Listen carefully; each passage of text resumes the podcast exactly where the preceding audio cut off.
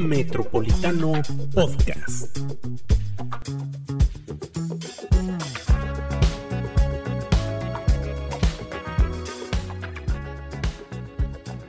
Bienvenidos amigos a una nueva edición de Metropolitano Podcast. Bienvenida a Lizeth López Velarde. Hola, ¿cómo estás? Muchas gracias por escucharnos. María Miranda Franco.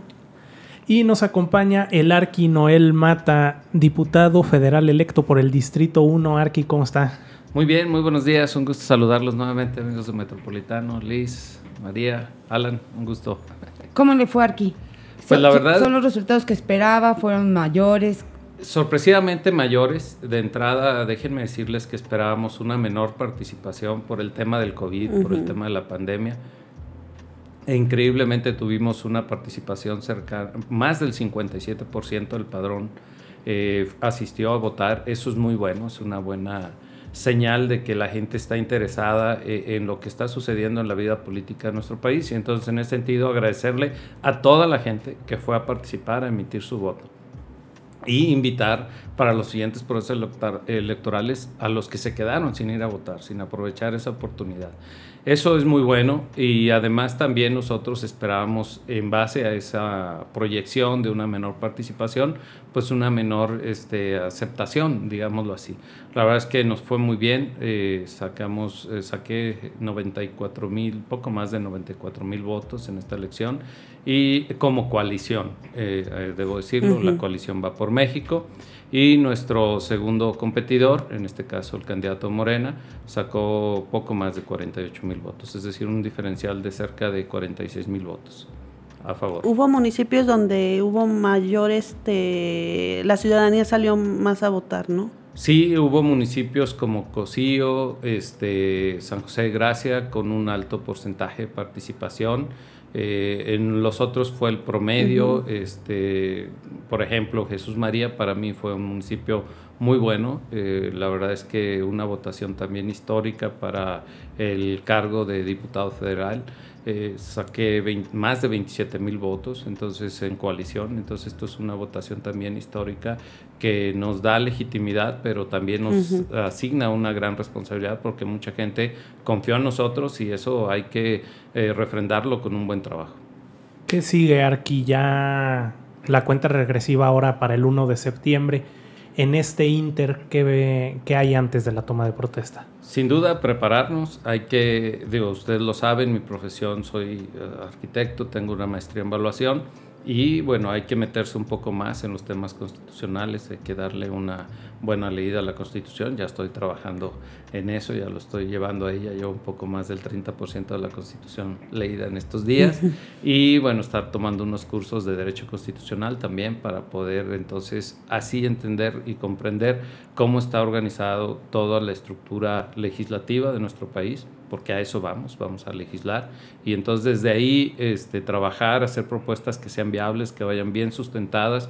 Nos estamos acercando a personas expertas, a personas que tienen esa, esa experiencia y que nos pueden transmitir ese conocimiento. Que tendrá usted un asesor que ya tiene pocos años, no, no está viejito, pero que tiene una larga experiencia en materia legislativa, don Ponchito, este jurado que ya, ya, ya tiene experiencia en ese tema, ¿se lo va a llevar aquí? Sí, así es. Ya ¿Se va a dejar? lo he platicado con él y la verdad es que está dispuesto, tiene ganas de, irnos a apoyar ahí como un buen asesor, este, estar trabajando desde la Cámara, él con la experiencia que ya tiene, ya la ha vivido ahí en el Congreso y sin duda eso nos ayudará a ahorrar tiempos. Este, la gente que desde aquí ha estado trabajando en el área de la dirección de investigación dentro del propio Congreso local, que nos pueden este, ayudar a que las propuestas que hagamos estén bien fundamentadas, bien ordenadas, bien estructuradas para que puedan transitar de mejor manera cuando lleguen a, las diferentes comisiones donde se tengan que analizar, se tengan que discutir, debatir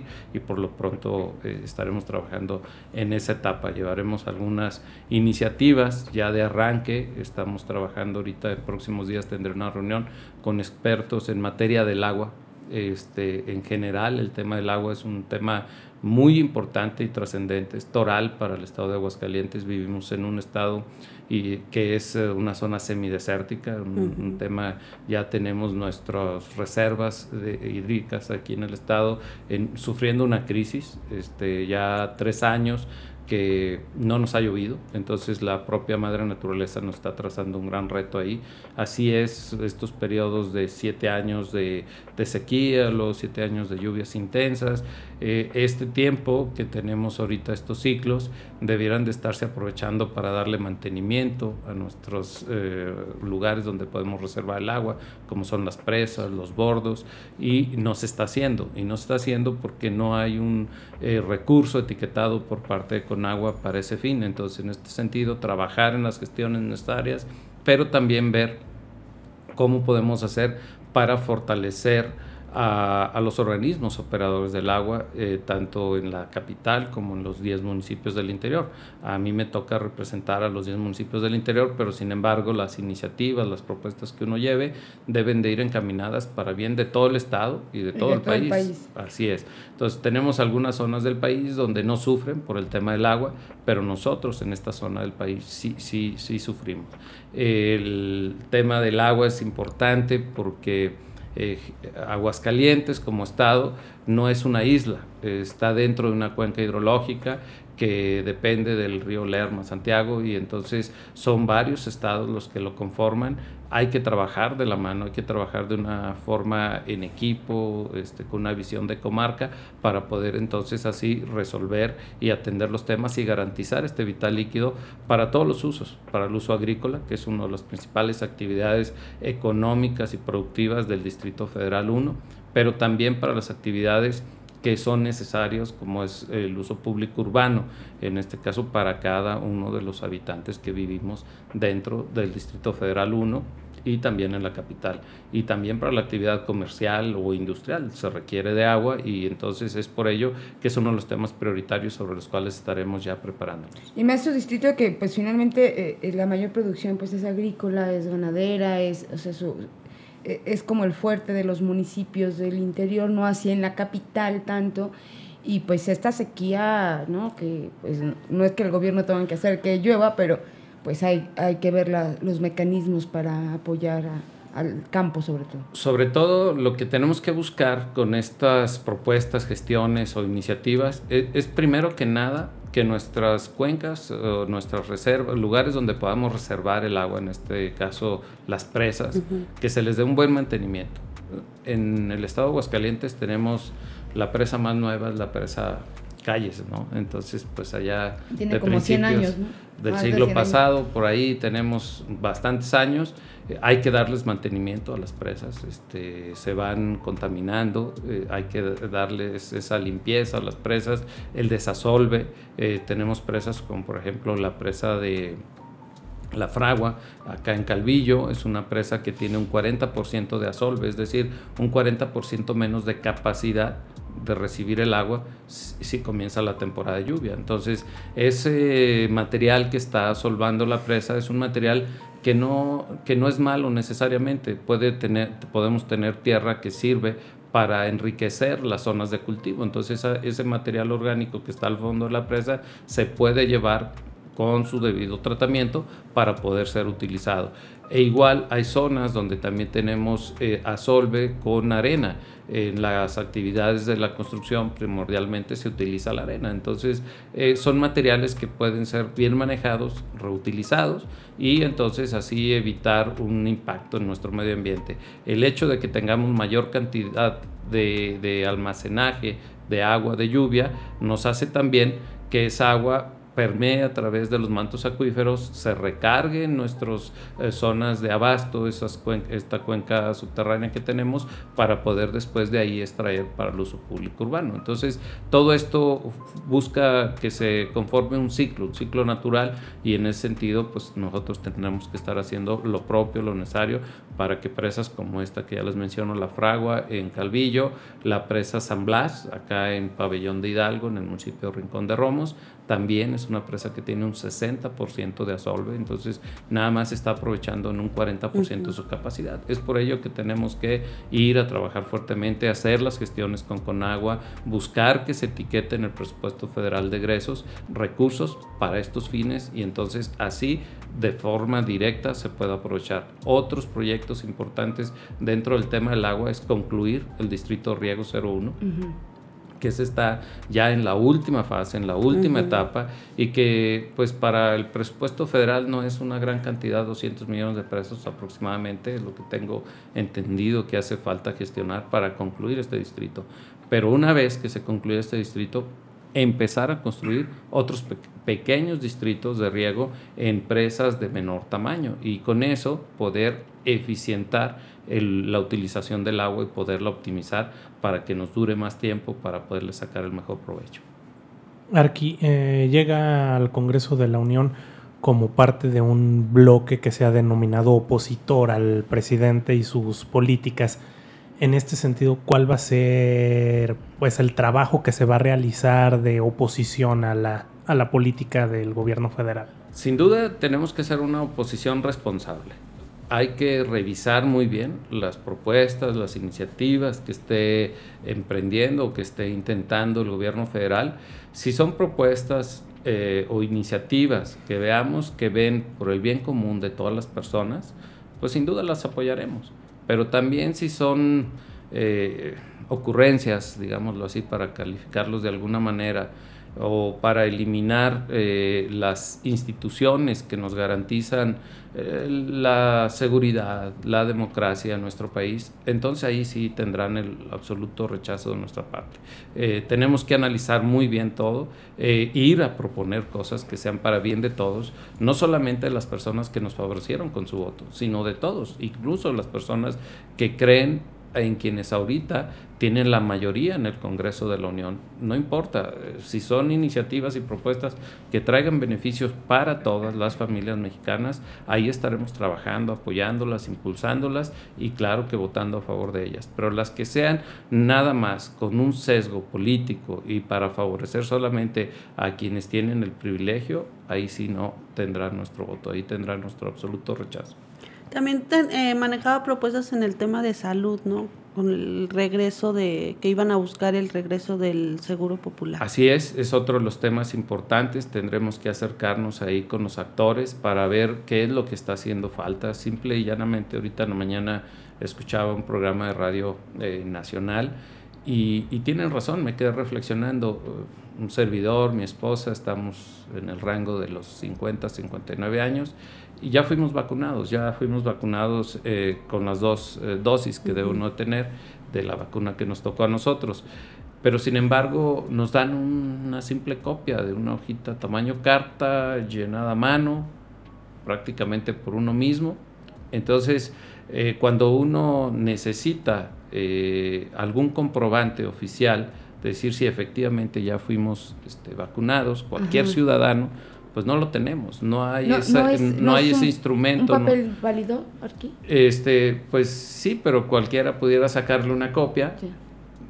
Cuando se lo dan a uno, porque uno va y se forma una tarde y sí Hay mucha esa duda por el tema de eh, los viajes al extranjero, que se espera que en próximos meses ya sea un, un requisito ese el, el, tener esa constancia de vacunación. Y sí, mucha gente se pregunta, pues, ¿cómo, ¿cómo voy a, acreditar que tengo la vacuna? Y, además de eso, también para los viajes dentro del interior del país, o sea, por alguna razón de trabajo, por alguna razón de visitar a un familiar o incluso de vacaciones, debiera ser más seguro subirnos a un autobús, al avión o a los medios de transportes eh, y tener una, un elemento como una cartilla de vacunación, un certificado oficial emitido por la propia autoridad de salud de nuestro país para que entonces con eso, hoy en día con la tecnología, con un código QR, pudiera ser muy fácil. Entonces son temas muy sencillos de solicitarle al gobierno federal, en este caso a la autoridad de salud, que lo haga, pero también buscar que regresen temas como lo fue el Seguro Popular. No importa con el nombre que tenga que regresar, pero para toda la gente que se quedó sin, el sin la atención del Seguro Popular y que hoy en día vive en esos lugares alejados de nuestras comunidades en el Distrito Federal 1, requieren de la atención y del apoyo a la salud. Son temas prioritarios, yo creo que son temas básicos el buscar el agua, porque sin agua no hay nada y de ahí empiezan todas las actividades primarias, la producción de alimento y también el tema de la salud que es agua y salud, así es. Eso yo creo que son los dos temas básicos con los que tenemos que arrancar. Hay otro tema que también hablé en la campaña, que es el apoyo a las mujeres, a las mujeres trabajadoras, a las jefas de familia, a ellas tenemos que ir a buscar insistentemente cómo podemos hacerle para que regrese recurso y se puedan volver a reactivar esas estancias infantiles para sus hijos. Estas mujeres que ellas son las jefas de familia y que requieren dejar en un lugar seguro, con muy buena atención a sus hijos, para ellas poder ir a trabajar, irse a desarrollar personal y profesionalmente y poder con ello obtener un ingreso de forma digna y llevar y así sostener a sus familias. Oye, pues por último mensaje que le quiera dar a los vecinos del Distrito 1 que próximamente tendrán como diputado Larquinoy. Agradecerles profundamente su participación a todos, a todos los vecinos del Distrito Federal 1, a los que fueron y votaron por quien hayan votado, agradecerles su participación, a quienes por alguna razón también no pudieron ir,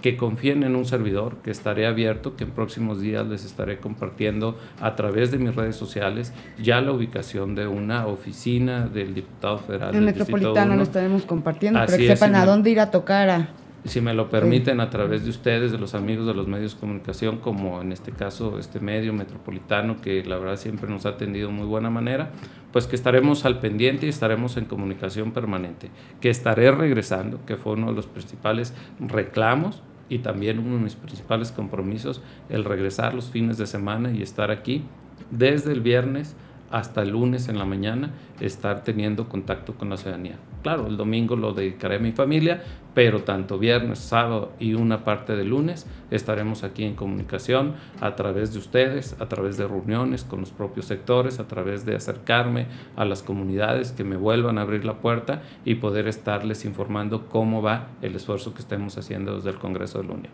Pues muchísimas gracias, Arqui, por estar con nosotros. Muchas gracias. Muy buen día. Seguimos en Metropolitano Podcast, amigos. Y pues para comentar que ya entregaron las constancias de las diputaciones plurinominales, esos sorteos que todo mundo espera para los premios. Sí, eh, los, premios, de, la elección. Mira, diría que los premios de consolación, pero es que luego a unos ni los consuela y luego a otros los consuela además. Porque déjenme decirles que Morena, que ganó dos distritos, o sea, le alcanzó, bueno, uno fue para Morena y otro para, Coalición Morena PT Nueva Alianza, ¿no?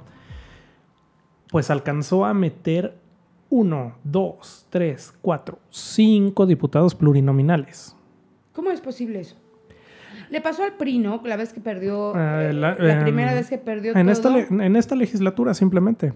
En esta legislatura, el PRI tiene cuatro diputados, creo, y nada más había ganado un distrito, el 12 donde por cierto Lucía Armendaris perdió la reelección mm. muy feamente, muy, muy feamente. Eh, los nombres son, bueno, vamos a decirles todas las plurinominales, porque, y ahorita explicamos cómo se, cómo se asignan. La primera fue para el PAN, con Nancy Janet Gutiérrez Rubalcaba, ex titular de LIAM, y su suplente es nada más y nada menos que Alejandra Orozco Ramírez. La hija del gobernador. Ah. ya se me hacía conocido los apellidos. Qué barbaridad. En la segunda posición es para Morena con Ana Laura Gómez Calzada, pura nómina IBN.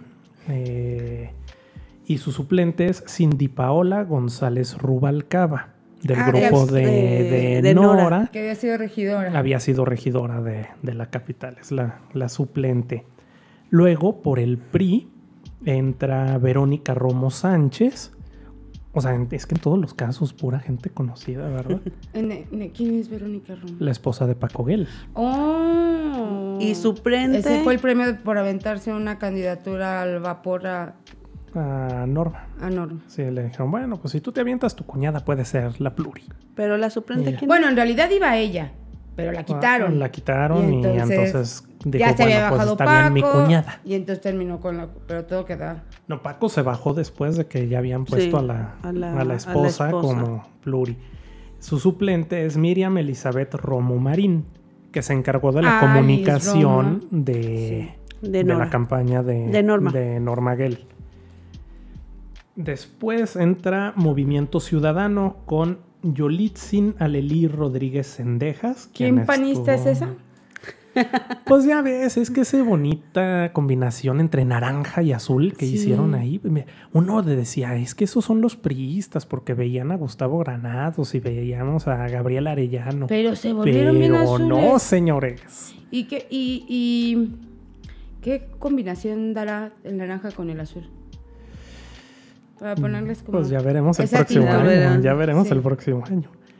Su suplente es Daniela Miyuki López Muñoz, quien era candidata de Movimiento Ciudadano al Distrito 6. Mm. Esa que hizo publicidad diciendo que la UA la respaldaba y luego la UA le dijo que no, que, Y que luego qué. corrió al asistente.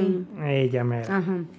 Luego, trágicamente, por el Partido Verde Ecologista de México, ¿Quién? Jenny Janet López Valenzuela. No puede ser. La hija de Sergio Augusto López Ramírez, porque sus cálculos son exactos y todo está fríamente calculado. Él nunca Él- pierde. eso es lo que sí. No, jamás va a perder, ¿no? Él Pero- O nunca sea, pierde. Si pone él en una plurie a él o a su familia es porque sabe que la va a ganar. Y pues a pesar de los esfuerzos del grupo comandado por Saraí Ornelas, No no, les frutos. alcanzó No. y pues rebasó como por 0.4% el, el porcentaje mínimo y entonces su hija va a ser diputada plurinominal. Su suplente es Daniela Malinali Márquez Salto. Eh, de ella sí no tengo referencia alguna. Bueno, síguele, síguele. Entonces ya empezamos con el show de Morena. A ver. Sexta posición para Morena, Leslie Mayela Figueroa Treviño. La de Ajá. la comunidad. Mm, Que La no de es la de la cuota comunidad. que no la es cuota de la comunidad, Ah, que no es cuota, pero que no es de la comunidad. ella y que- esta posición se entrega por mejor perdedor. Ajá, o sea, en este supuesto todavía hay ahí unas impugnaciones, pero parece que así va a quedar. que ella es la, la mejor ella, va a- perdedora. ella fue la O sea, mejor fue la que perdedora de Y. Morena. por con- ahí Eder también creo que con- metió una impugnación ahí. Ah, sí. Sí, Eder está impugnando esa posición, dice que él, perdió en mejor. mejores condiciones. Eh, ahí Pero creo que va a Eder es del pesar. PT, ¿no? Ahí es un problema Mm. porque Eder quedó registrado por el PT, pero además es un tema de que al final Leslie eh, entra como mujer en esta asignación de plurinominales, entonces pesa por género, le podría ganar a Eder. Y por partido, o sea, eh, esa, va a ser esa muy está difícil que Sí, complicada. está muy complicada para Sí. Eder porque, pues, al ser registrado por el PT, ya nos contará ahorita Lizeth, pero el PT no alcanzó registro y entonces, pues, no puede meter pluris.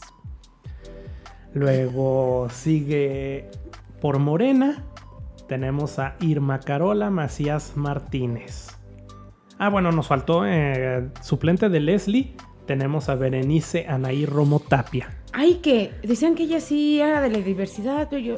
O que se había hecho trabajo por la diversidad, porque mucha gente decía, pues es que Leslie no, pero Bere sí.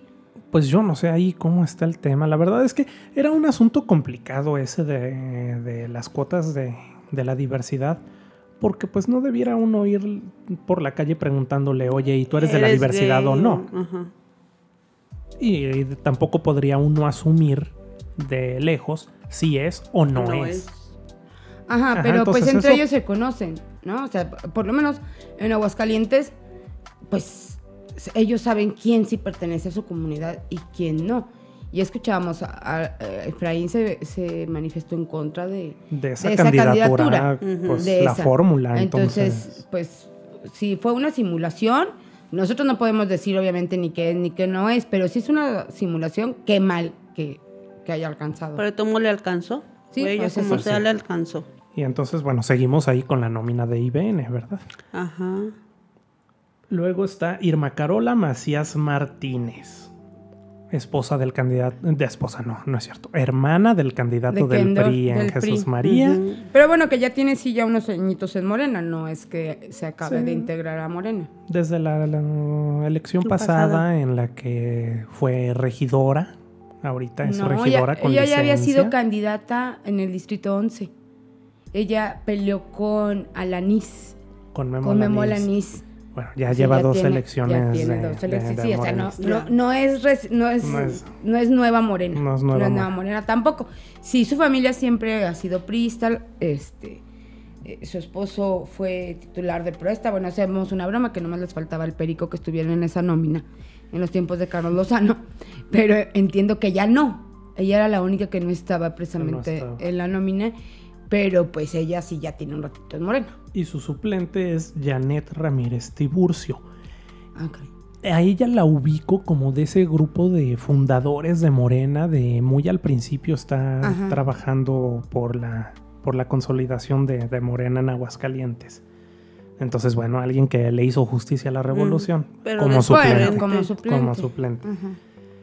Después sigue por Morena Juan Carlos Regalado Ugarte, que es de la diversidad sexual, es el primer, va a ser el primer diputado abiertamente, gay. Él lo manifiesta así. Ya esperemos este conocer. Se tiene que confirmar Sus esta lista.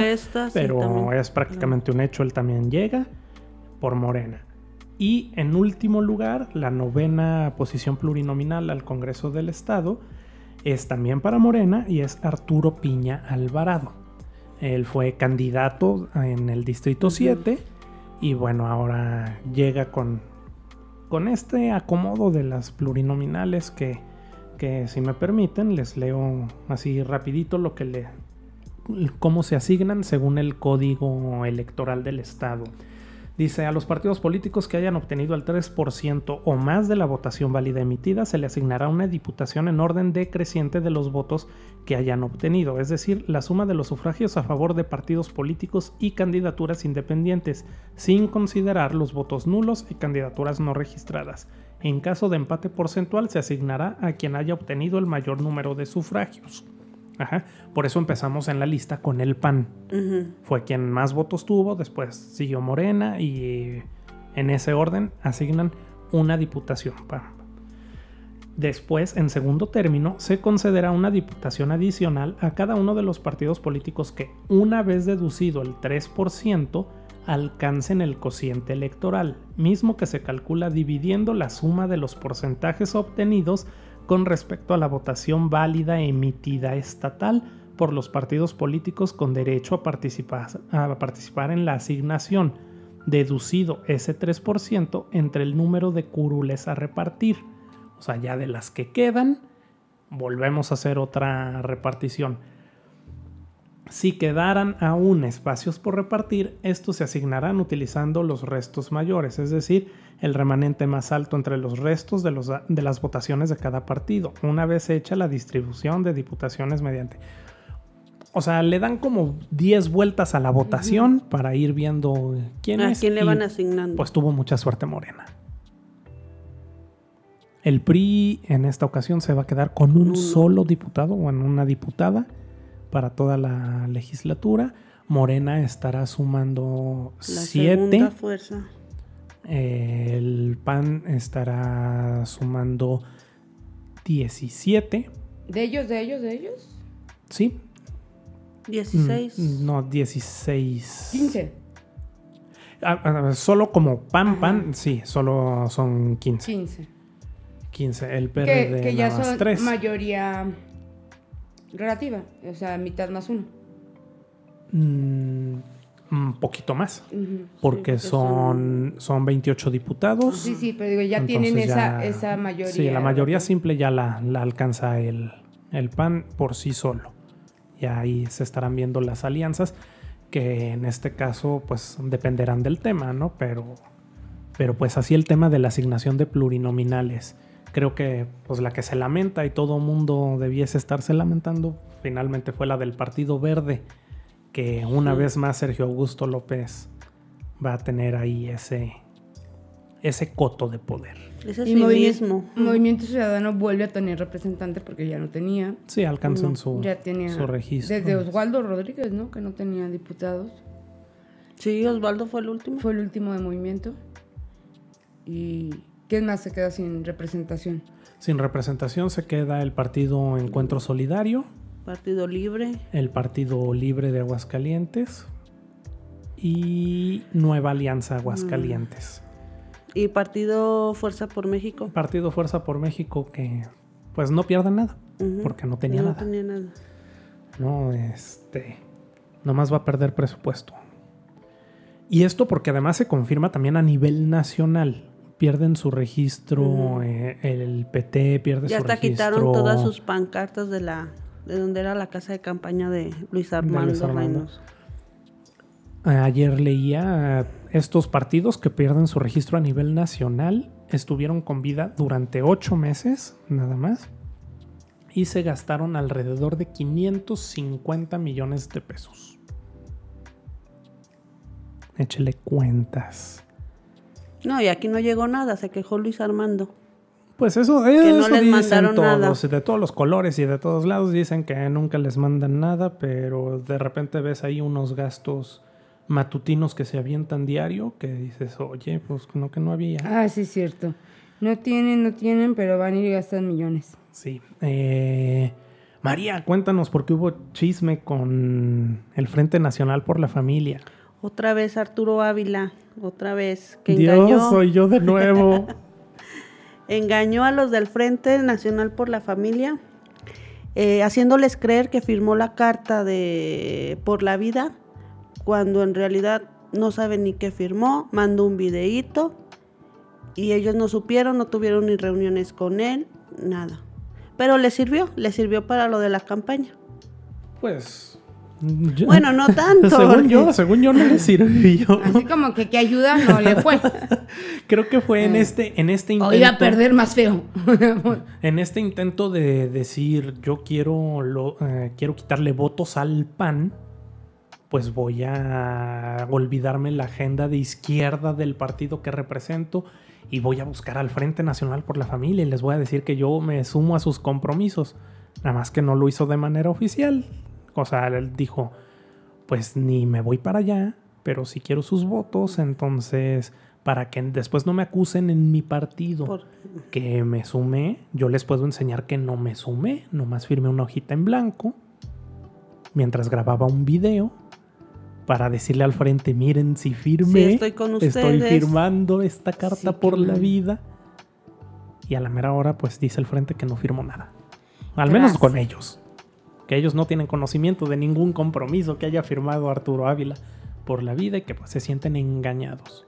Pero aparte ya están bien puestos para los legisladores panistas que, que llegaron. Ah, sí, sí, ya hicieron. Era, ¿cómo decía la invitación a su rueda de prensa? Saludo a los diputados electos, Electos. ¿verdad? Ese saludo que siempre huele a chantaje y extorsión. Sí, porque ya tienen su nombre de los que firmaron. Y pues para empezar, todos los del PAN. Pero pues del ahí PRI, sí me también. parece que la del PRI también le firmó. Perdón, perdón, perdón, pero pues tarugos los que hacen sus compromisos con un frente que viola los derechos humanos, que busca la violación de derechos humanos. Sí, al final, pues lo ideal sería que le incumplieran a ese a ese frente, Oye, ¿no? Pero bueno, al final ya sabemos, eh, siempre el frente cuando se acercan las elecciones empieza a querer extorsionar ahí a los partidos y acuérdense, porque va a venir la elección y nos vamos a acordar de por quién votar, señores, ustedes siempre votan por el PAN. O sea, Sí, no sean o sea, no, no, ridículos. no van a asustar a nadie. O, o salvo que ahora se vayan al PES, ¿no? Ajá, Que sería sí. su Que otra no hay opción nada. del frente. O sea, pues no. Bueno, y siguiendo con el tema electoral de este año, eh, vamos a hablar de las impugnaciones. Hay varias impugnaciones y pues también eh, habría que esperar a los, a, los resultados de, de estos procesos. En el distrito 1, que es el, eh, comprende el municipio de Rincón y Cus- Cocío, busca la nulidad el candidato independiente. En el distrito 10, eh, en Aguascalientes, Nueva Alianza también busca la nulidad de la elección. ¿Qué, ¿Qué significa esto? Bueno, pues que piden que se invalide y que se realice una nueva elección, que ya lo vivimos en Aguascalientes de forma histórica, fue eh, creo que los Ah, primeros de- del país esa vez, en esa ocasión. Ya pasó, había ganado Gregorio Samarripa, pero por un tema de que llegó Carlos Lozano en un autobús de gobierno del estado a emitir su voto Con en Jesús María, pues claro que él no vota en Jesús María, todo el mundo sabe que vota en Galeana este, anularon la elección, se repite la elección solo para eso y todo el mundo sabe que vendieron a Samarripa para un tema del PT, para que el Que PT recuperara su recuperara su registro nacional y pues en esa ocasión quedó, ganó Gerardo Salas, que bueno, no pasó ni con pena ni con gloria. Eso es pedir la nulidad, que se repita la elección. Oye, es que ahora que mencionas que en el distrito 10 y lo pide Nueva Alianza, ¿verdad? Ajá. ¿Quién es? Es ¿La esposa de Delfino? No. No, no, no, es eh, eh, Mayela Macías Alvarado, Ah, Mayela Macías. quien ya había sido diputada en la anterior legislatura y que en esta ocasión, además de contender en el Distrito 10, llevaba la primera posición plurinominal de Nueva Alianza. O sea, básicamente ya la tenía segura con ese voto duro que dice Nueva Alianza todavía Ajá. tener de los maestros y no sé qué. Pero no lo tuvo. Ajá. Bueno, pues si no ganaba el distrito 10, por lo menos iba a ser la diputada plurinominal. plurinominal. Pero como no les alcanzó ni para el registro, entonces pues no llegó a la plurinominal y pues impugnó al distrito 10. Fíjate nada más. Bueno, Distrito 11 también pide nulidad. Eh, la candidata de Morena en el 11. Ah, Daniela Eh, Solano. No, no, no, no. En el distrito 11 es Ah, Jenny Jenny, Parra. Jenny Parra. Pide la nulidad. Este, en el distrito 11. Y luego distrito 12. Este, ahí es Fuerza por México y Morena. También pide la nulidad, que es el distrito. ¿Sería Eder quien estaría impugnando? Eder Pero también está, Morena. pero está también impugnando a. a- sí, fuerza, por- no me acuerdo cómo se llama la ¿A Leslie? candidata. Sí, Eder, pues a lo que le tire, a lo que pueda por, A lo que- para de lo seguir en perdido lo el- en el. Congreso. Y fíjate que entonces en el distrito 12 se repite lo que sucede en el distrito 10, porque impugna Fuerza por México, su candidata, su candidata es Berenice Ah, Ruiz Sánchez, Ya, ya, ya. Y ella quien también, también. estaba como plurinominal de Fuerza por México, Ajá. Y que No es de- solamente líder de. CATEM. de CATEM, sí.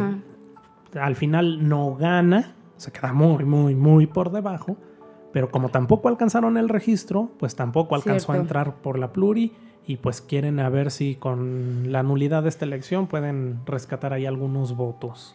Pues ahora en el 14 igual Nueva Alianza impugna y el 17. Y luego nos vamos a los ayuntamientos. El que se quitó el saco, el que dijo que se quitaba el saco de político porque no es Morena, el quien está impugnando, es el candidato de Morena, está pidiendo la nulidad, quiere que se anule la elección de Aguascalientes y también Fuerza por México. Ese sí es no, Bueno, el de Fuerza por México, pues es que a ver qué recuperamos ahí de votos para... No, Pues pero mal. ni le sirve para el No. registro, Bueno, ¿verdad? en Calvillo uno creería que quien pudiera pedir la nulidad sería el del Partido Libre, ¿no? Que además, pues, a lo mejor le serviría para el registro, pero no.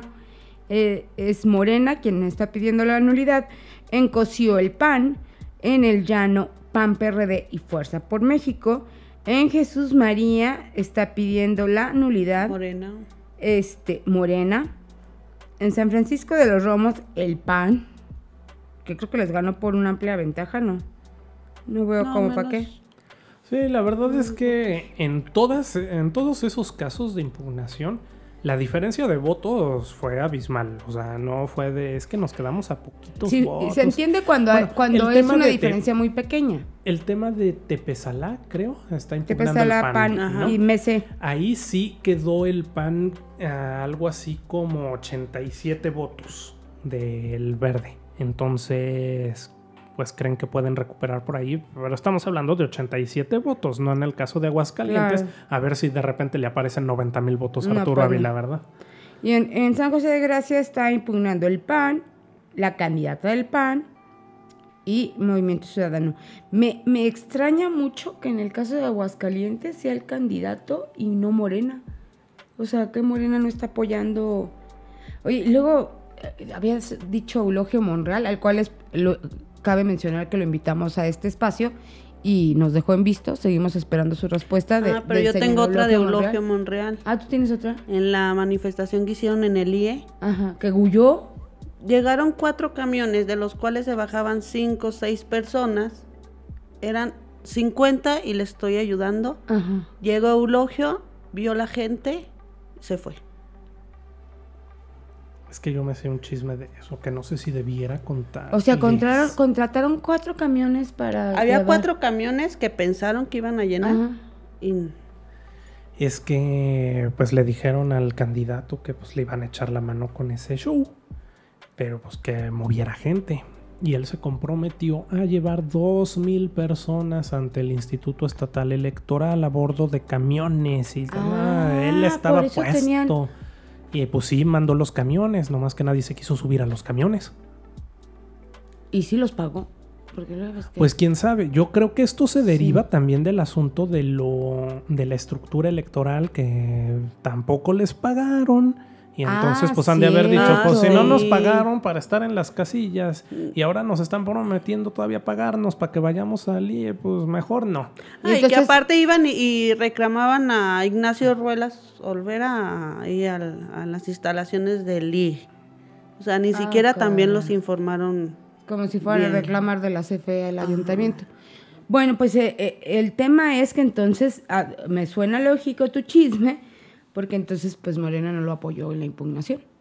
O sea, él, él va solo. Pues no es va que ya, que, que hay que apoyar. Y de hecho, mira, No, la sea- ruta eh, era, las impugnaciones las presentan como se pueden ver. De hecho, hubo como, nos hicieron un envío de dos, Ajá. con un día de diferencia, con datos diferentes sobre las impugnaciones, donde no aparecía esta de, de Arturo, De Arturo. Ávila, ni aparecía la de, no, la de Jesús María. No, la de sí. Jesús María, sí. No aparecía alguna otra, creo que la del Distrito 12. Porque no la presentaron ante el Instituto Estatal Electoral. O sea, normalmente llegan, presentan sus impugnaciones al instituto y el instituto las remite al tribunal. Le dice, oye tribunal, nos llegaron estas impugnaciones, resuelve. Pues no, estos dijeron, no queremos nada con el instituto y fueron a presentarla al tribunal directamente. Ah, Entonces, hasta el día ya. siguiente, el tribunal Le notificó le al dijo al. IE, oye, nos llegaron estas impugnaciones para que tengas conocimiento y entonces otra vez ya manda todo el paquete el instituto al Ya. tribunal. Oye, pero qué ganas de Arturo de impugnar una elección donde le dieron semejante arrastrada. O sea, qué ganas de... Lo suyo, lo suyo es perder. ¿No? Ahora va a perder la impugnación. Es como estar buscando, ¿ahora qué pierdo ahora? ¿No? Que cargue las llaves y las pierda como cualquier ser humano común y corriente. Y no, pero se va a lograr. Pero bueno, muchachos, también siguiendo con el tema de las elecciones y ya por último, yo creo que es importante hablar del berrinche del senador resulta que el presidente del PAN eh, toma una foto con, con Tere Jiménez y le da su apoyo. Y, y para mí, eh, este tremendo berrinche que hizo Toño Martín del Campo al responderle ahí, decirle que las divisiones entre el PAN, o sea, divisiones que él estaba generando con ese comentario, ¿no? Entonces, ya vemos de- la elección, las elecciones, señores, pues no han terminado. Porque además quien empezó a poner el desorden, pues fue él al día siguiente o dos días a Ah. decir, hey, aquí estoy, yo quiero ser Y candidato. en un video donde atrás está, Palacio de o Gobierno. sea, se le antojó ahí. Ajá. Sí, sí. Por un proyecto- bonito. Por un proyecto destape, por fue un destape, Aguascalientes. claro, ¿no? Eh, el senador tiene muchas ganas de, de ser... Pero no respeta los tiempos el senador. de ser gobernador. Ya empezó a correr ahí una, una encuesta donde supuestamente va ganando. Mm. Pues a ver si no se la hizo también Carlos Pena. Seguramente, Eh, porque esos números sí, Sí, sí son se ven unos como números los que trae Ávila. sí son unos números un poquito extraños, pero, pero pues él sabrá, ¿no? A quién le, a quién le paga para que le haga sus encuestas. El asunto es que, pues la foto que subió el presidente del PAN es una foto con una diputada electa Claro. y que le dice que van a luchar juntos por transformar México. Porque traen esa misión de vamos a evitar la destrucción que está haciendo Andrés Manuel López Obrador.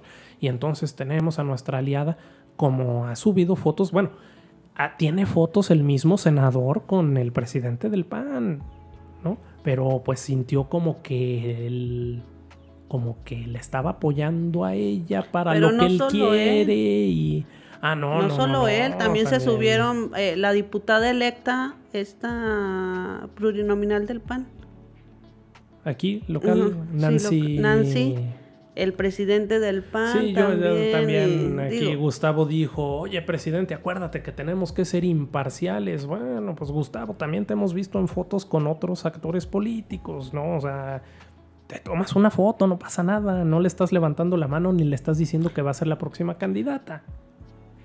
Entonces, Pero lo que... hizo en cambio el senador con ese comentario, pues sí, ya, Ya fue a hacer una, generó, generó ruido. una clara división al interior de, de, de Acción Nacional y ahí pues van a estar de a peso los, los trancazos entre los panistas, porque esos son re buenos para, para darse, son así como casi estilo morenistas, porque los pristas sabemos que es por les- debajito de la mesa, pues se toman la foto, jiji, jaja, pero los panistas sí son... Sí, a esos les gusta empezar desde ahorita y se van a sacar sus trapitos sucios sabroso y unos tendrán en donde unas cosas y otros en otro y estarán de aquí hasta octubre que empiece el proceso electoral y entonces que se empiecen a poner de acuerdo.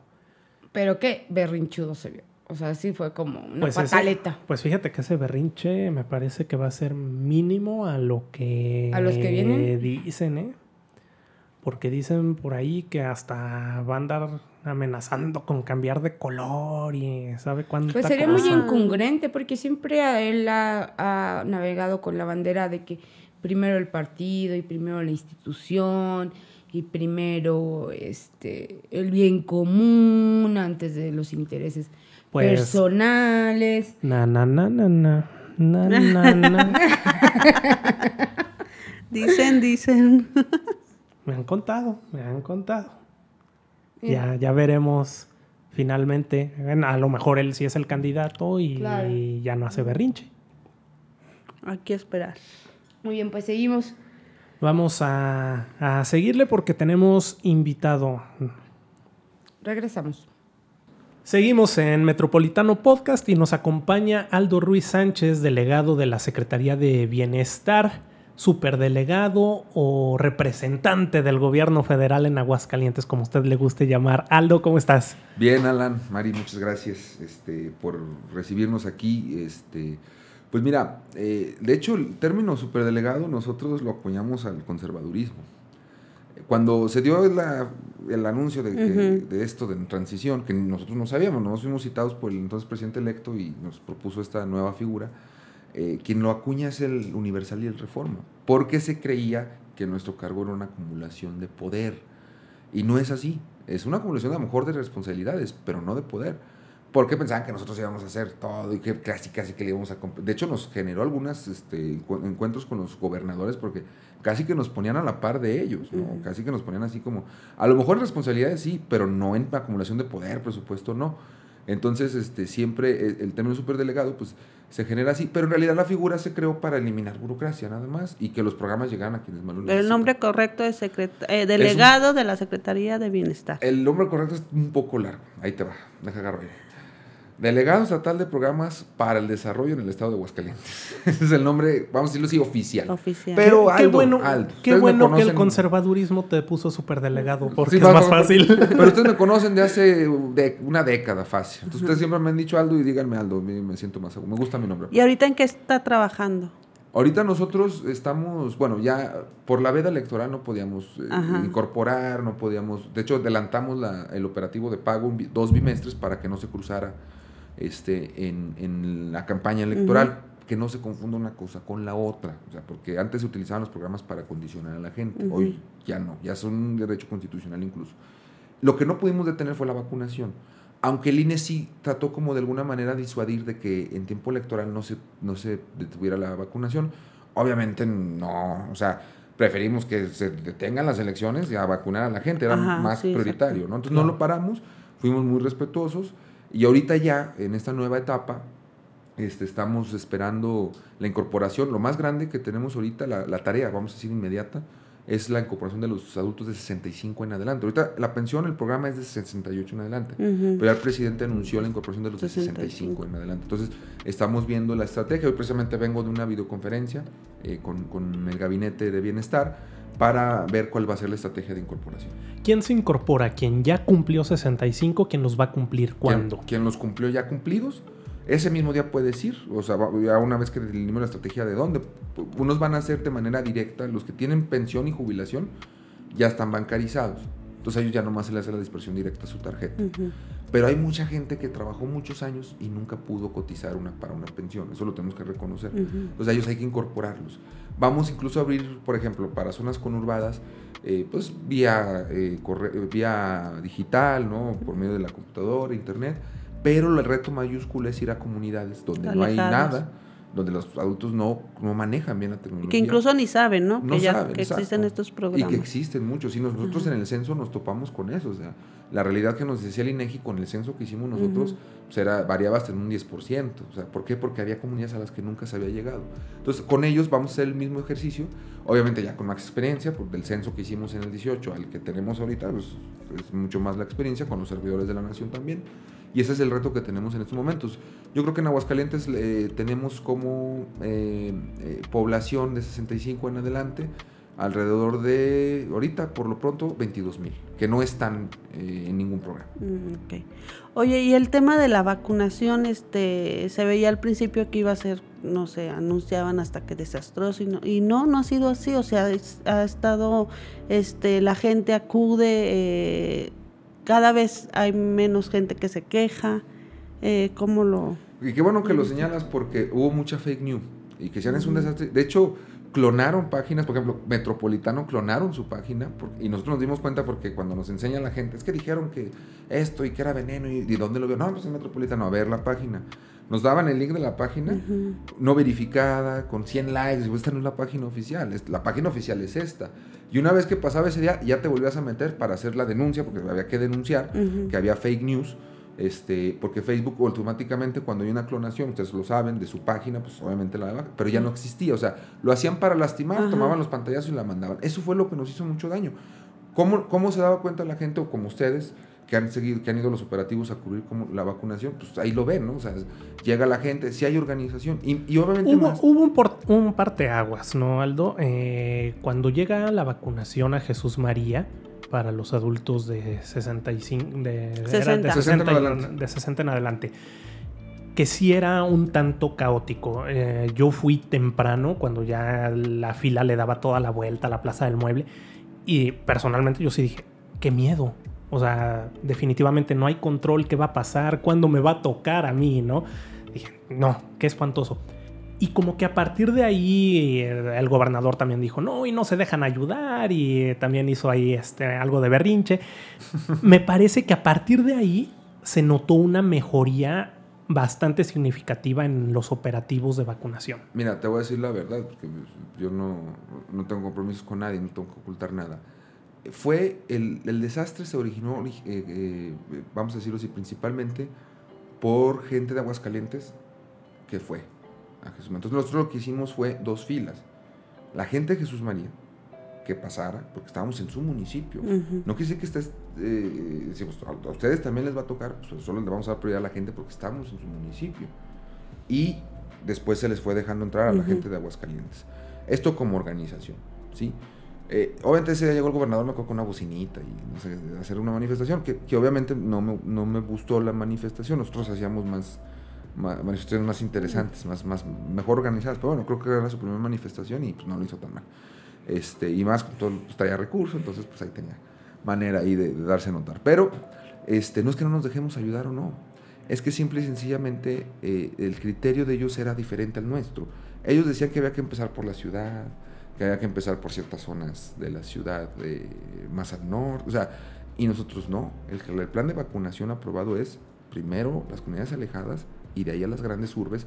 ¿Por qué? Porque el biológico estaba llegando poco a poco, ¿sí? Entonces imagínate, convocar a las, a, los, a las personas de 60 años en adelante en municipio capital con 5 mil eso hubiera sido un desastre.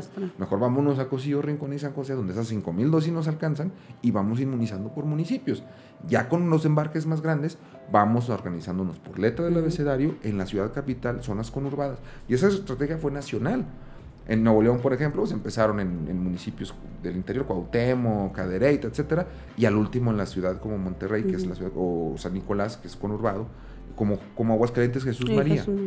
Entonces eso lo, lo, lo, lo yo, nosotros aceptamos nuestros errores. Obviamente. Sí, o sea, sí, fue, sí fueron mejorando y, y... sabes que también eh, ayudó mucho los medios de comunicación, la difusión que hacían los medios de comunicación. Eso sí lo tenemos que reconocer. Cuando nosotros les pedimos a ustedes, a los medios, a todos ustedes, de favor, que la gente llevara impreso su, su comprobante de registro, eso es, es, esa sola hojita te quita hasta 15 minutos del proceso individual para la vacunación. Obviamente en adultos mayores era más complejo porque no dominan la tecnología. Pero de 59 a 40, que es lo que estamos ahorita, ya la gente domina más la tecnología, pues vives con la tecnología. Entonces eso también ayudó mucho. Yo recuerdo el primer boletín que mandamos para, ya dijimos, vamos a exhortar a, la gente de que, y que los medios nos ayuden. Así, como recomendación, por favor lleve su comprobante impreso ayudó muchísimo el día siguiente, porque toda la gente llevaba y le preguntabas, ah, no es que lo vi en tal medio, en tal medio, o dijeron en la radio, pues yo aquí ya lo traigo. Y eso agilizó muchísimo también. ¿Qué sigue, Aldo? Porque hemos visto... ¿Cuándo los de 30? Sí, ¿cuándo, nos tocan los de 30? No, no eh, últimamente han llegado un poquito de menos dosis, ¿no? Aguascalientes. De hecho, eh, si no me equivoco, este martes no hubo jornada de vacunación como tal, se vacunó a personal médico. Privado, sí. Eh, eh y se, se, detuvo un poquito la llegada de dosis a Aguascalientes? No, mira, no han llegado menos, de, hecho están llegando más y les tengo buenas noticias. Este, ya yo creo que fuimos al primer estado que pasó de los 49 a 40. Esto lo tengo que decir porque somos un estado muy noble en su conectividad. O sea, la verdad, Aguascalientes no es como Oaxaca con mi colega de allá mm. que tienen que ir en lancha, en el istmo, a unas comunidades. La verdad, aquí no tenemos esas complejidades. Y eso nos permitió bajar primero de 49 a 40. Y la buena noticia es que si esto sigue caminando como tal, en julio ya nos toca los treintones, este, primera dosis. Entonces, se va a cumplir en octubre inmunización total a la población. Y, esto incluso estamos, no es seguro, pero lo estamos valorando, meter de 39 a 18 años. O sea, juntar esos rangos de edad. ¿Sí? Como está sucediendo ahora en, Baja, California. En Baja California, exactamente. Entonces, eso nos va a permitir eso. Y no se detuvo la vacunación. O, hubo por ahí comentarios, y yo siento más en el sentido de meter morbo en la gente de que si eh, suspendimos la vacunación solo el domingo de elecciones. Ahí sí lo creímos prudente. Porque... Sí, o la gente va, a, votar, o voy a vacunarme. Y bueno, o sea, dijimos, bueno, el domingo, que, a mí si me preguntas, a mucha gente decía, pues yo prefiero vacunarme que votar. Entonces también no te ibas a meter en eso. Pero eh, eh, reiniciamos el martes con las vacunaciones a, personal médico privado, porque ahí tuvimos otro problema.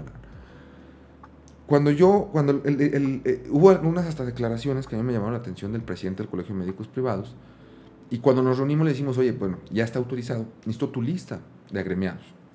Me nos mandan una lista y era insuficiente, era solo la mitad en realidad del sector privado.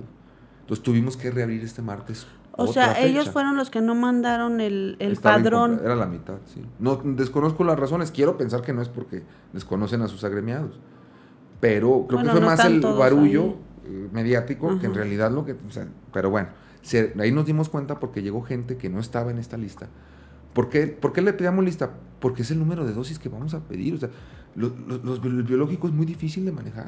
es, es ultracongelación. no puedes decirles a México, tú mándame 100 mil y yo veo y ya veo qué hago, ¿no? No, o sea, tiene que ser casi que exacto, ¿no? Y cuando tú hables un vial, que es el frasquito que, que conocemos, dependiendo de la marca, pero son 5 o 10 dosis, dependiendo. Y ya tengo que tener a la gente aquí preparada para vacunar, porque se puede echar a perder. O sea, es todo un procedimiento. Por ejemplo, la ficha. Nos ayudó a dos cosas: a que la gente no se quedara a dormir en los puntos, que hubo quien con ficha se quedó a dormir, pero bueno, ya, es libre. La gente es libre de dormir donde quiera. Perdón. Y a ver cuánta gente más o menos en afluencia iba al día siguiente para poder sacar la vacuna de ultracongelación.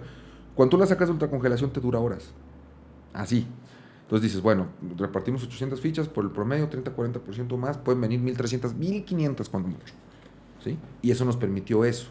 ¿Y qué hacíamos, por ejemplo, en, Aguascalientes cuando las letras del abecedario eran casi las 5 de la tarde y los termos ya no estaban marcando cero? La gente que iba por su ficha para el día siguiente la pasábamos y ya la vacunaba y ya no se desperdiciaban dosis, ¿no? Entonces, así nos la hemos ido ingeniando. Pero en el caso de los médicos privados, pues solo se pidieron las fichas necesarias, las dosis necesarias porque fue lo que nos mandaron, por eso reabrimos otra.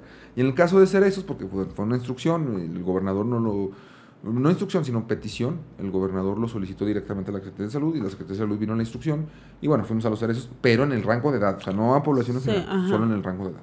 O sea, ahí ya vacunaron hasta los 40. De los 40, exactamente. Fueron, fueron alrededor de 200 personas las que se vacunaron. ahorita que hablas de esa petición para las personas que están en los cerezos, hay otra petición que manejaba la CTM que decía que se fuera a vacunar a las empresas para que no tuvieran que perder el día en salir los empleados a, a un centro de vacunación ¿Cómo han visto esta propuesta? ¿La está analizando o no la Secretaría de Bienestar? De hecho, ayer anunciamos que sí, pero no, o sea, esto lo venimos planeando desde la semana pasada con directores y directoras de los clústeres, empresas. Mira, en Aguascalientes, la principal actividad económica que nos más nos reditúa es la automotriz, es la industria automotriz, porque no solo es Nissan, sino todas las filiales que tienen, que les surten las piezas, etcétera. Entonces, desde la semana pasada lo estamos viendo, ayer ya ultimamos detalles, la próxima semana vamos a ir a las empresas. Esto es bueno, ¿por qué? Porque estamos hablando casi de 20 mil personas de ese rango de edad que están en las empresas. Entonces, claro que nos conviene abrir puntos ahí.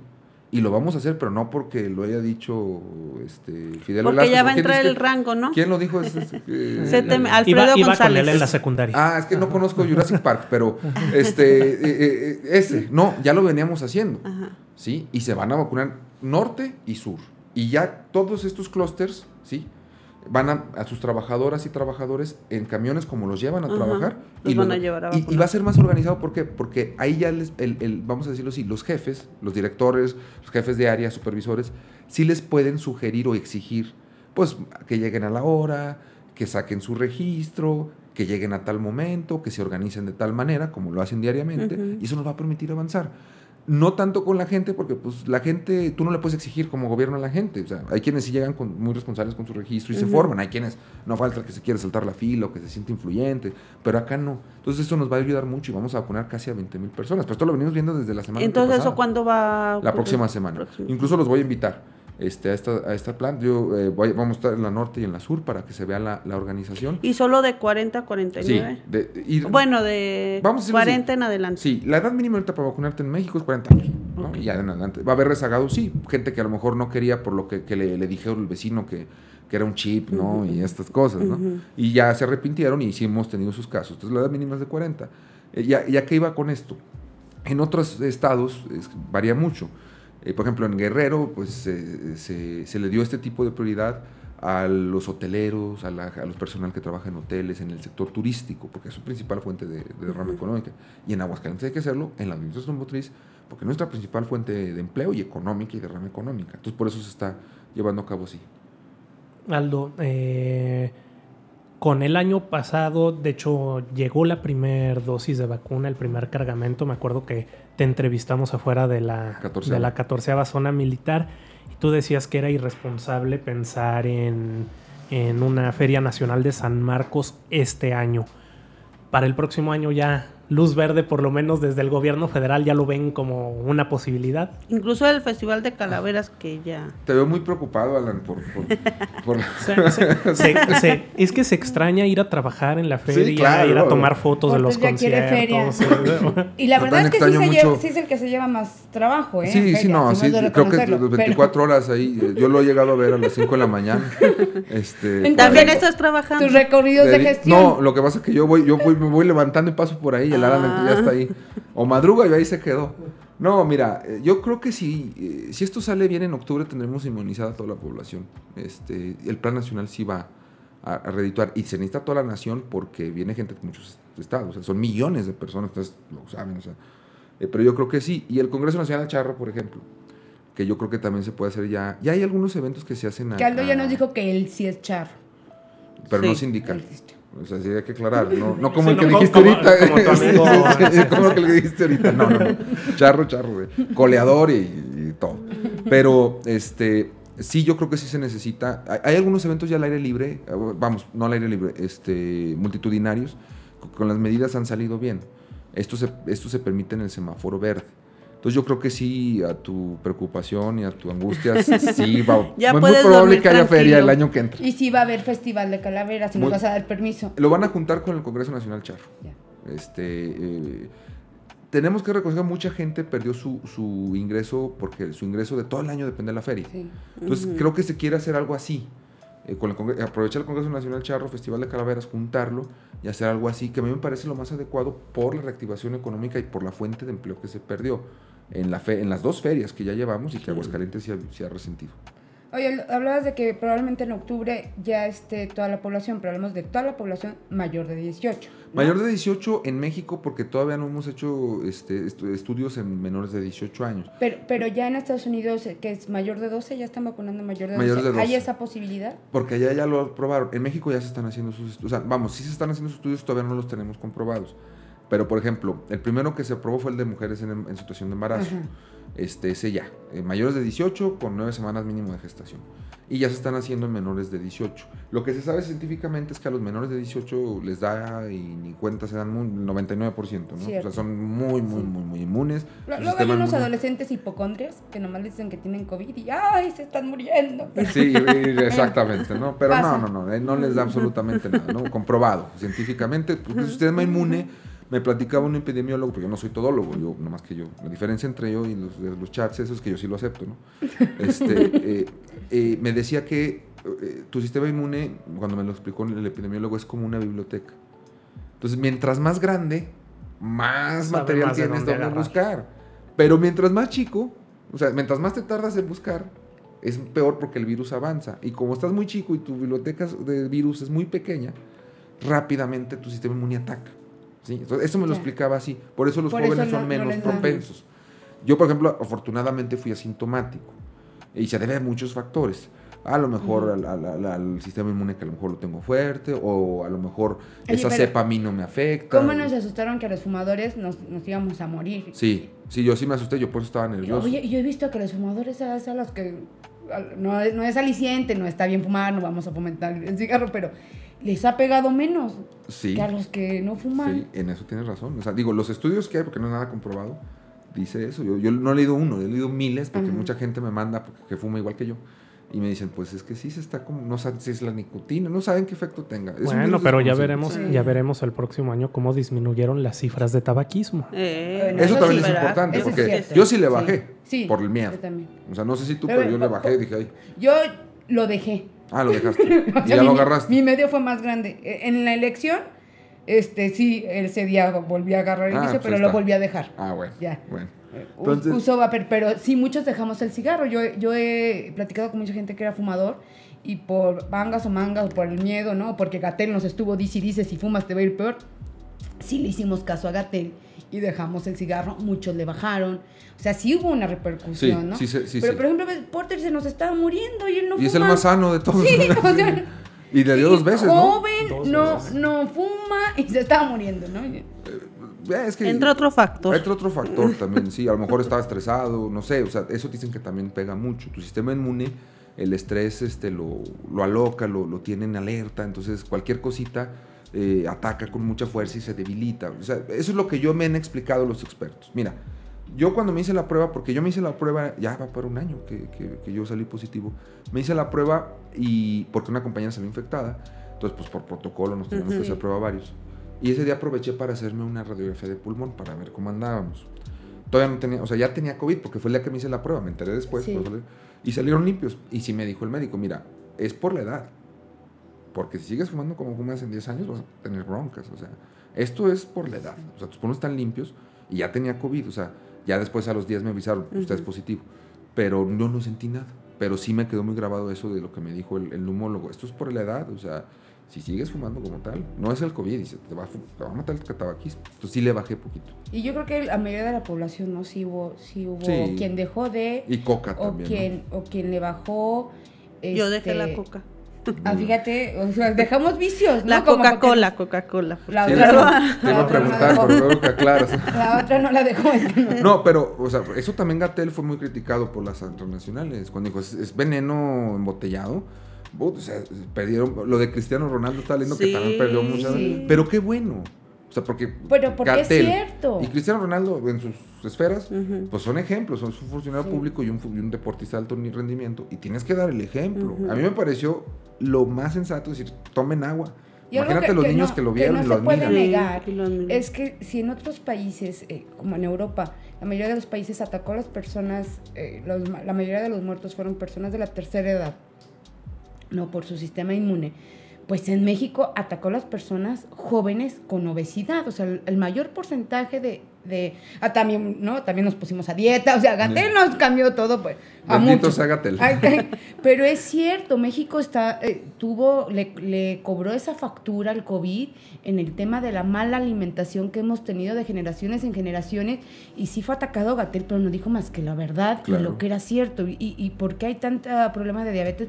Pues también es un problema de alimentación. O sea, la mayoría de los problemas, no hubiera habido tantos muertos si México no tuviera estos graves problemas de, de no tener una sana alimentación y que además no es costoso tener una sana alimentación, que la gente cree que es, ah, no, es que solo quien tiene dinero puede tener. No es cierto, ¿no? Oye, los nopales son tan ricos y tan buenos y tan nutritivos y, y están al alcance de cualquiera. Claro. Sí es un tema de, de, pues, de que hemos cargado malas costumbres de generación en generación. la comida chatarra. Somos el país, es- después de Estados Unidos, más obeso del mundo. O sea, eh, y eso también se ve reflejado. Yo recuerdo que estuvimos nosotros repartiendo un folleto, se los voy a mandar en digital, eh, que se llama ¿Qué es lo que en realidad comes? Eh, lo hace el Fisgón. Eh, hace una caricatura en realidad de qué es lo que comen los niños. Yo recuerdo, ahorita ya está más penado, pero a lo mejor ustedes que somos más o menos de la edad, en las cooperativas en la primaria, lo que te vendían las, la coca, las Claro. sabritas, era pura comida chatarra. Impensable que no te lo vendieran. Em, ¿no? Y ahorita ya está prohibidísimo, Ajá. lo cual me parece muy sensato. Pero crecimos con esa cultura del- Sí. de la comida chatarra, del bimbo, de, De, de cuando toda sales esta- a la, a la- Y de de la la escuela ya tienes ahí el carrito de las frituras. Exacto, entonces Las eso, nos, nos educaron, ¿no? Ay. Y sí hay que Sí, empezar a los niños bien. a generarles otra conciencia. O sea, la comida mexicana, es- la gastronomía es muy grande, pero no, no, no es que la prohíbas, sino que la comas como debe de comerse. En México lo que nos genera obesidad es el es en realidad productos importados de otros Los países. procesados, porque Los además la- procesados. la, la- la comida mexicana, bien o mal, todos decían que todo era crema, lechuga y queso. y- Y pero pues sí, Y tiene, tomate. sí, sí incluye verdura, finalmente se incluye en el tema de verdura. El tema, como dice, los gancitos, los panecitos, todos esos procesados pues son los que tienen a México en, en, en eso, graves problemas. En graves problemas, en- en- incluso en la obesidad infantil, que es lo más grave. Es, es el primer lugar, no creo México es el A primer nivel lugar. mundial, sí, desafortunadamente sí. Pues Aldo, muchas gracias por, por acompañarnos nada más para cerrar. Aldo 2022. Mira, yo estoy ahorita, no, porque estoy muy concentrado en la vacunación. O sea, Pero la vacunación no va a llegar al va- pero va a 2022. terminar en octubre. Pero En imagínate- octubre. A más o menos, en más o menos cuando te- más o menos cuando empieza el proceso electoral. si yo ahorita me distraigo en eso, sería irresponsable. También había porque noticias te distraes, que- pierdes tu tiempo por andar en la grilla eh, que andar en, la, en lo que cuenta. Pero no. van a poner al mismo. Eh, no, Ya lo no, dudo. No creo. Qué yo. miedo. No Hab- creo yo, no. Había información de que también tú dejabas la, la delegación. Mira, me tienen corriendo desde antes de entrar. Yo me acuerdo que desde que me propusieron, no, que no va a ser él, y lo, no, que ya llegó, pero que va a durar hasta el mes que entra, ¿no? Son, son le llaman, en- ustedes lo saben, borregos, ¿no? Que, que- que- que lanzan ahí para ver. No, la realidad es que no, yo estoy muy a gusto donde estoy. A nosotros el presidente desde el año pasado, allá en Palacio Nacional, en una reunión en Salón Protocolos, nos pidió a los 32 este, ayudarle hasta que él se vaya. Eh, Incluso él dijo, miren, yo sé que es egoísta de mi parte, porque muchos están jóvenes, tienen aspiraciones legítimas. Yo pues yo soy presidente, yo me jubilo y me voy. Dijo, a lo mejor ustedes este, tienen más, pero ayúdenmelos. Entonces a mí se me quedó muy grabado. Si no hay otra instrucción, yo sigo donde estoy y muy feliz de la vida. Ya llevo, ya voy para cuatro años, afortunadamente, entonces pues vamos bien, creo yo, ¿no? Pues Muchas gracias, Aldo, por Gracias. Gracias a ustedes, acompañarnos. muchas gracias. Muchas gracias, amigos. Llegamos al final de Metropolitano Podcast. Nos vemos la próxima semana con una edición especial. Gracias. Metropolitano Podcast.